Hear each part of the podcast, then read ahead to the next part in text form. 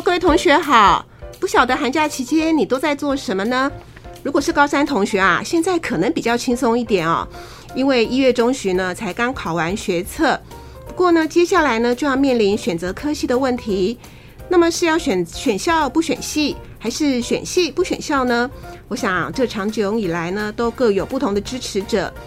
那么我们今天这一集呢，就是要来更务实的来谈一谈，如何让自己的生涯规划能够一步一步的美梦成真。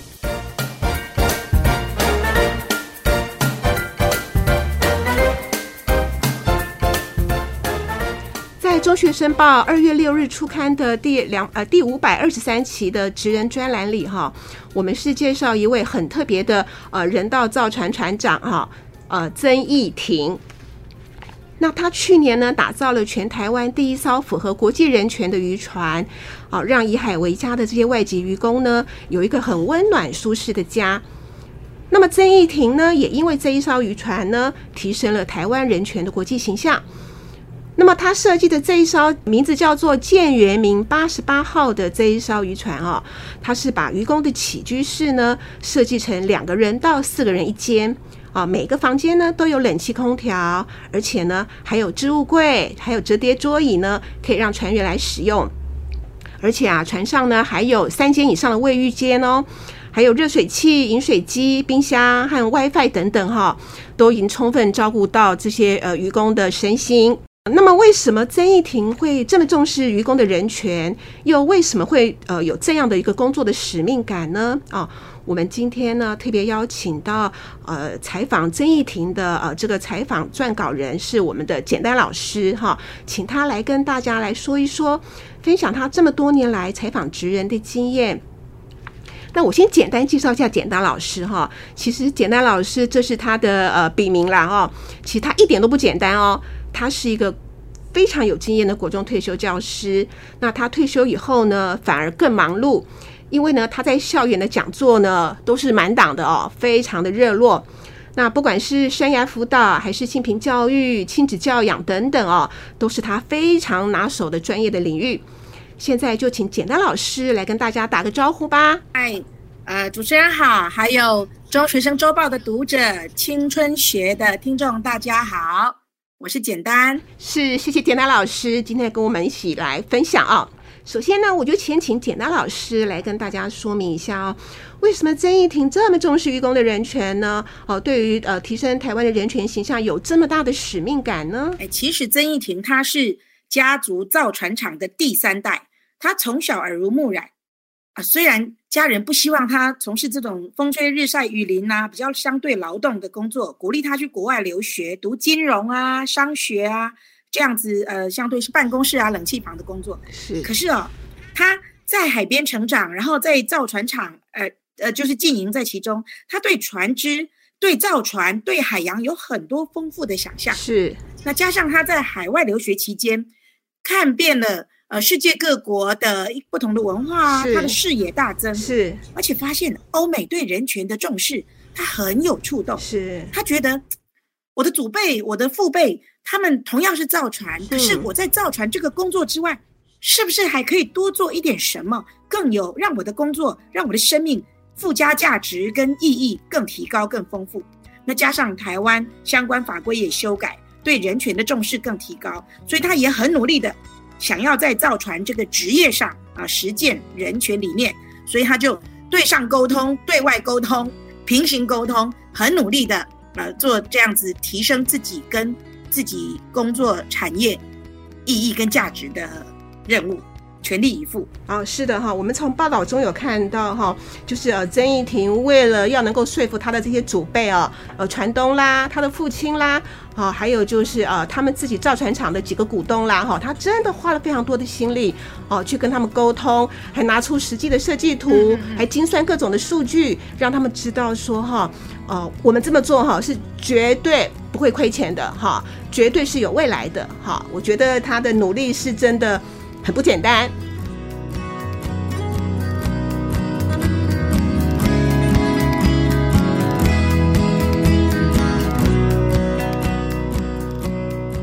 好，那我们刚刚有有听简单老师说哈，其实他在国外留学的这个时候，其实对他影响很大嘛。哦，我们知道他在呃呃从大学、研究所哈都是在国外念的。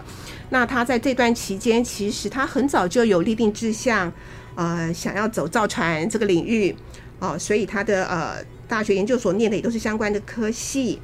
是好，那我觉得这样是不是也可以说，其实他就是一步一步的按照他的生涯规划哈，一步一步的呃踏实的去逐梦。好，那我想要问简单老师，就是呃，我知道哈，老师一直有在推广一个叫所谓的倒带式生涯规划啊，可不可以请老师哈来举例分享一下，什么是倒带式生涯规划呢？好，那像我们这次的主角曾一婷，他这样的案例，是不是符合您所谓的倒带式生涯规划呢？好，非常重要的提问。呃，我们这个版面之所以会采访各行各业的职人，也是希望引导中学生来思考自己的人生。那人生以台湾平均寿命大约八十岁左右，那。平均值，大学毕业开始工作，大概二十四岁，二三二十四岁。是台湾目前法规六十五岁是强迫退休。对，大家算一下哦，六十五减掉二十四，四十一年都在工作。那，未来退休年龄可能会延长哦。对，你看平均寿命八十，工作年龄四十一以上，是，也就是你的工作年限会超过你生命寿命的一半。对，所以你选了什么工作，大概你人生的样貌。就决定超过一半以上的人生是，所以我之所以会推倒带式生涯规划，就是希望呃中学生开始去思考你的人生要过什么样子。那你的人生有超过一半的时间在做工作，所以做什么工作有可能影响你的人生。那你这样的人生要做什么工作才过得到？嗯哼，那你你挑工作啊，工作也挑人。嗯哼，那你想做的那种工作。需要怎样的学历、证照、资格检定的门槛？嗯哼，呃，你要过那种人生，要做这种工作过得到，而这个工作是有门槛的。那么这些门槛要就读怎样的学校等级，或者是什么样的科系，才容易取得这些门槛？就一步一步往前推，以此往前类推。那现在不管你是国中生还是高中生，你这些门槛一路要怎样才是顺路啊？那你可以从你手边，你现在是几年级？你现在是什么样的学科？那往那个科系，往那个学校，你要做哪些准备，或者是哪加强哪些核心能力？嗯哼，这个就是我十几年来一直在推广的倒带式生涯规划。啊，那乍听之下好像，哎，啊，我们现在想好未来人生的四十一年的工作，这样好像听起来人生变成很工具，只是为了工作而活着吗？嗯哼，其实刚好相反。是我们是希望引导孩子觉察人生应该要自我掌握。嗯哼，你大概你要先想过，就像船只航海一样，嗯哼，你要先定你的 target，定你的目标啊。然后你现在在哪里，我们才要设定过路径的这个导航。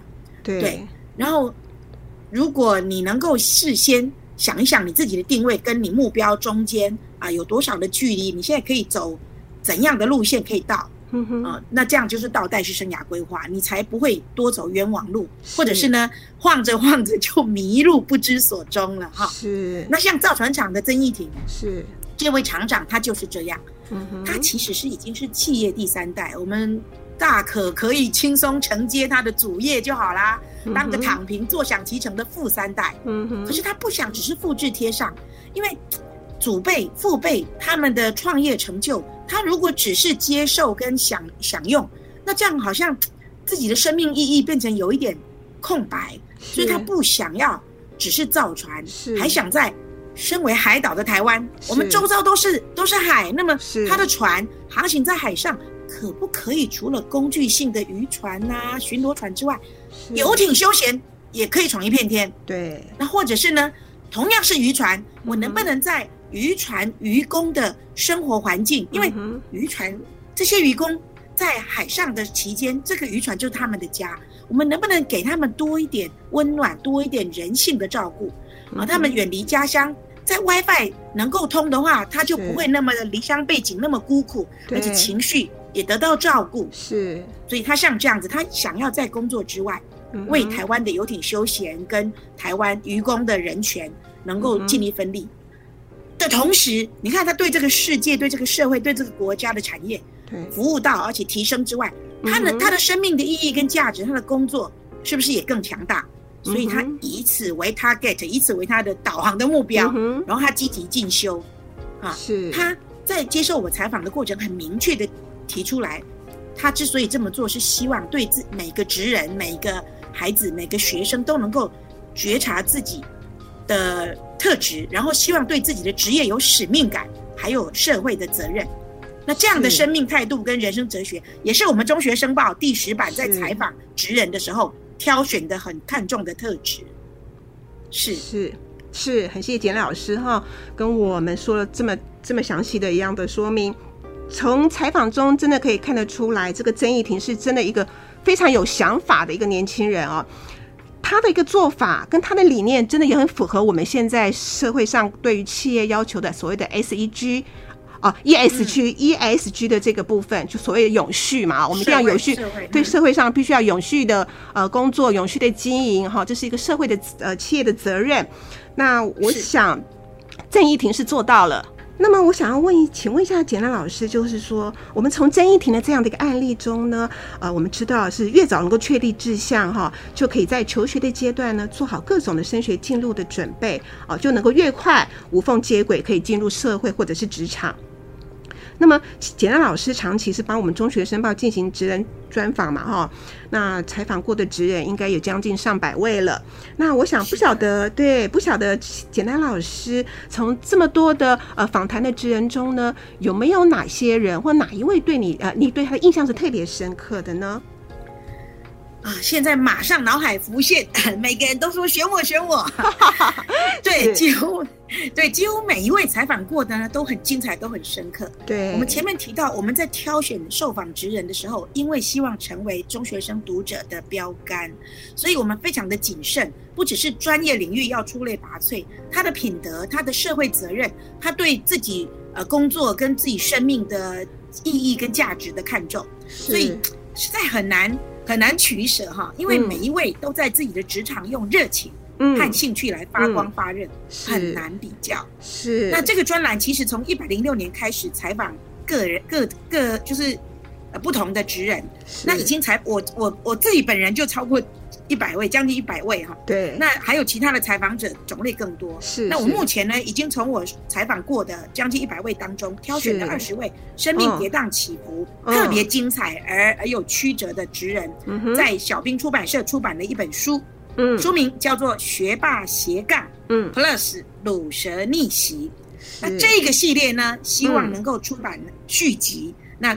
大标题呃，系列的标题就叫做“活得精彩的一百种方法”。是。对每个职人的精彩都不一样。对，那我们刻意采访不同行业的职人，嗯，也希望让中学生读者能够看到世界有各种不同的选择跟想象，而每个人只要能够找到自己的热情和兴趣，发挥到极致，嗯，你可以做你快乐的事情，像这些受访的职人一样，嗯，发挥你的生命。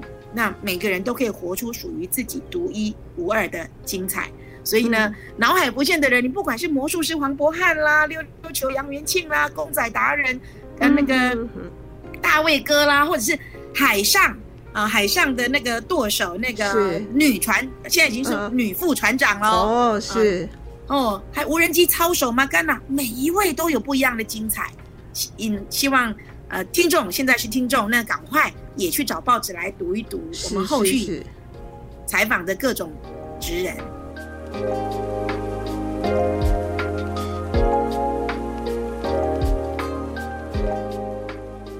没错哈，刚刚简单老师分享的这些呃职员，真的都是我们之前。呃，一路从我们中学生报的这个职人专栏里面介绍过的哈，那简单老师也很有心，所以把这些很值得再推荐给各位同学的呢，我们就再把它集结出书哈，再把它精摘一些内容出来，再集结出书，真的是很棒很棒哈。好，那么我想说，在各行各业的这么多的成功职人当中哈，那简单老师有发现到他们的共同特质是什么吗？哎，我们前面说到，我们筛选过才会挑这位这些职人来采访，每一个行业只挑一位职人，是那他们都是活得很精彩热烈的，是，所以他们共同特质是什么？我原本以为不同行业应该会有不一样强调的特质，可是我非常意外的，非常意外的是。所有的不同行业的职人，他们除了各自专业跟品德之外，是他们有八个特质，不停的在不同领域，不管是水下生态摄影师啦，或者是空中的那个那个无人机的操手啦，或者是呢赛车手啦，或者是呃光电达人啦，水电水电水电厉害的工匠，有八个特质不停被强调，其中的第一名是沟通表达，所有的职人都说。不管是对上沟通、对下沟通、跟同事沟通，所有的工作都需要沟通跟表达。是。那第二名是主动学习。嗯哼。啊，主动学习是几乎百分之九十以上的职人都强调到。对。我印象特别深刻的是有两位，都是呃第一志愿、第二志愿就是台大啦、政大、央大这样子的一流学府。是。他们告诉我，嗯，居然他到入职场之后。他以为这样子的学历、这样子的科系，当时都是第一志愿哎，嗯哼，毕业够用了吧？结果呢，他说啊，他好多在职场的技能都是靠他毕业之后，在职场发现有新的需求或者科技新的发展，他们才去利用 YouTube 啊，利用网络 Google 啊，还有用他擅长的英文能力去搜寻、去自学的，所以主动学习也一直被强调。其他啊，还有包含耐心、细心呢，给那个机器。动辄几百万，你要是不够耐心、不够细心，搞坏一组机器，你一年的年薪都不够赔。真的，嗯哼，真的哈。嗯，还有所有的行业不是闭门造车，所有的职人都有服务、取乐，或者是呢，呃，带给大家方便这样子的的功能。所以助人的热情，嗯，也是不同职人不停强调的助人的热情。助人啊，那。对，还有包含团队合作，嗯，很很难很难是单打独斗的，嗯，所以不管是跟你的同事，或者跟其他的部门，或者是跟其他公司，呃，上游厂商啊，下游的客户，团队合作也很重要。还有，这是一个国际化的年代，所以呢，英语的听说读写会让你的学习资源，还有就业选择会更扩大。是。啊。再来呢，健康的体能，嗯，非常多职人都强调到健康的体能，嗯，可以让你在你的职场上发挥更高的效益，嗯，好像包含那个水水下生态摄影师，你要是有心血管疾病，你的职业选择就少了这一个，真的，因为水下生态那个压力呀。可能会让你爆血管，没错，没错。嘿，嗯，还有第八个，第八个，嗯，课本上不难不容易学到，你在生活历练里头的叫随机应变。嗯，那那以上这八个是不停被强调到的特质，是。那他们也是因为都自己有这样的特质，而且是生命这样实践，所以才能够在他们的行业里头，除了专业跟品德，当然是理所当然要要。到一定的水准之外，这八个特质让他们在自己的行业里头不停精进，而且出类拔萃，能够走得更好，走得更远。是，是嗯，哇，这八个呃，新具备的这个能力哈，真的很重要。那还好，我们现在国中、高中同学还在学哈，所以基本上他现在要来储备这八大能力是还来得及的，对不对？简单老师，对，当然当然，我再附送一次八个，很快的哈，是沟通表达。主动学习是细心耐心助人热情团队合作英语听说读写健康体能还有随机应变。哎，老师交代你分组报告，你是不是要团队合作？没错。找资料，你要不要英语听听说读写？然后上网找资料本身主动学习，不要等到人家派作业你才去 copy 去抄。没错。健康体能更不用说了啦。嗯嗯。课程里头的啦，各种团队的比赛啦，啊，还有随机应变，都是在问题解决的过程、成长过程都可以学习的。是。对。所以呢，啊，这八大能力真的很值得现在国中和高中同学哈，赶快有时间，好，现在也还是寒假，好，慢慢的开始储备自己这八大能力，还来得及，还有好多好多年的时间啊。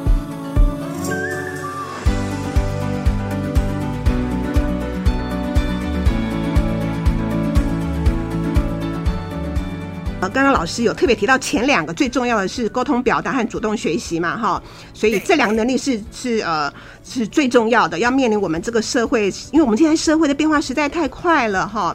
那嗯，那那同学们一定还是有点疑惑了，就是说，那我要怎么知道我要呃储备什么样的能力，呢才能够去面对这么这么这么快的这个社会的变化呢？那自己的兴趣怎么去探索、去培养呢？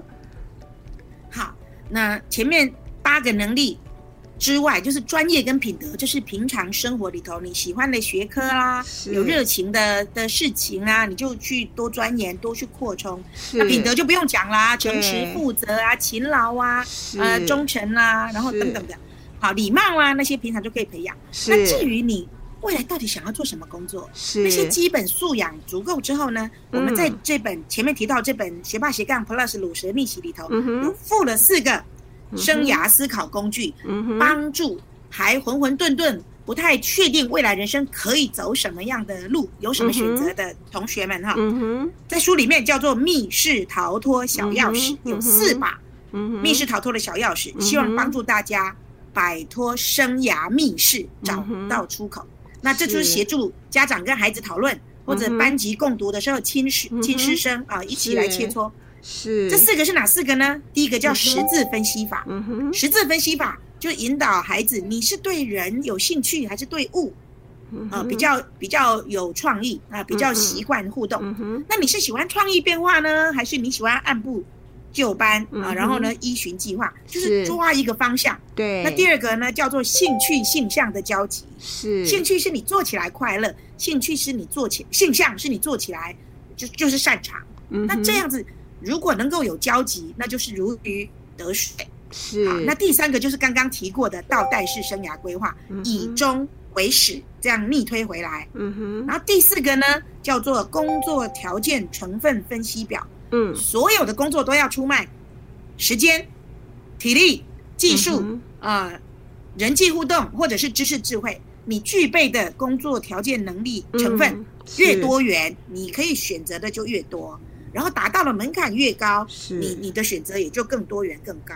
所以同学们还不知道未来要做什么，你除了专业。啊，学科的兴趣还有品德打底之外呢，也可以利好好善用这本书中的四个生涯思考工具来分析。是，好好，谢谢简单老师哈。那我们知道哈，我们就是呃。这两年前呃前两年嘛，一零八课纲就是新的课纲出来之后，有一个很重要的指标，就是说呃我们要培养学生、培养孩子可以有带着走的能力哈。其实这个带着走的能力呢，就是学习解决问题的能力啊，也就是刚刚简单老师说的，你要能够随机应变嘛，对不对？哎，对对对，对我想说，基本上这个道理是共通的。总之，你就是要有呃的核心能力，就是要能够学习解决问题的能力啊。